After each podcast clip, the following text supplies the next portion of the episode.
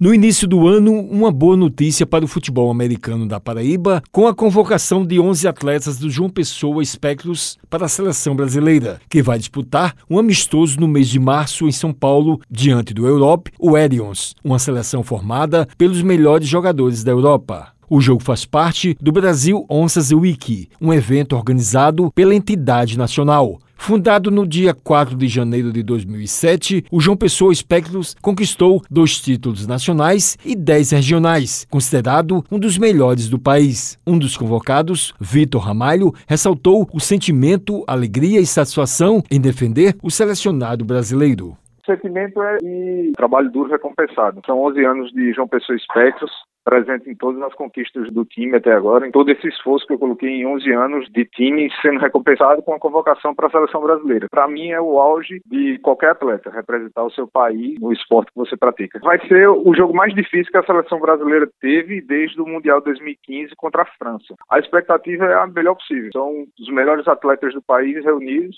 contra um time que a gente sabe que vai exigir o máximo do nosso esforço, da nossa dedicação. Então são esses desafios que a gente procura. Diego Martins, presidente do clube, falou da importância da convocação para os atletas paraibanos. Eu acho que é uma cada vez mais a afirmação do futebol americano no Espectros e na Paraíba como uma potência nacional, né? A gente já vem tendo presença constante na seleção nos últimos anos, é fruto da vontade do pessoal de querer evoluir. Ele destacou a evolução e o fortalecimento do esporte no estado. Desde 2007 a gente vem evoluindo, trabalhando de forma amadora, mas de forma sempre consciente na questão de evoluir, né? A gente nunca se contentou com ficar na mesmice ali de ser mais um. Desde o início, o Spectros ele tem um, um lema de sempre evoluir, sempre estar tá brigando entre os melhores. E esse ano vai ser um ano importante para o futebol americano no cenário nacional. A gente vai demonstrar que está num nível de organização que pode passar por várias outras coisas. O dirigente disse da expectativa para 2022. E agora, dia 30 de janeiro, a gente volta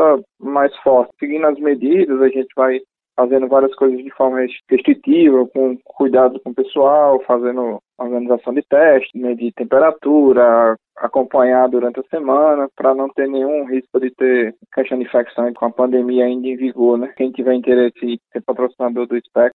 Nossas redes sociais, né? O arroba João Pessoa Espectro, JP Espectro, a gente mostra todas as coisas que a gente pode trazer de volta ao patrocinador durante esse tempo todo, né? O futebol americano esporte tem crescido, isso pode ser interessante para várias pessoas. O Wellington Sérgio para a Rádio Tabajara, uma emissora da EPC, Empresa Paraibana de Comunicação.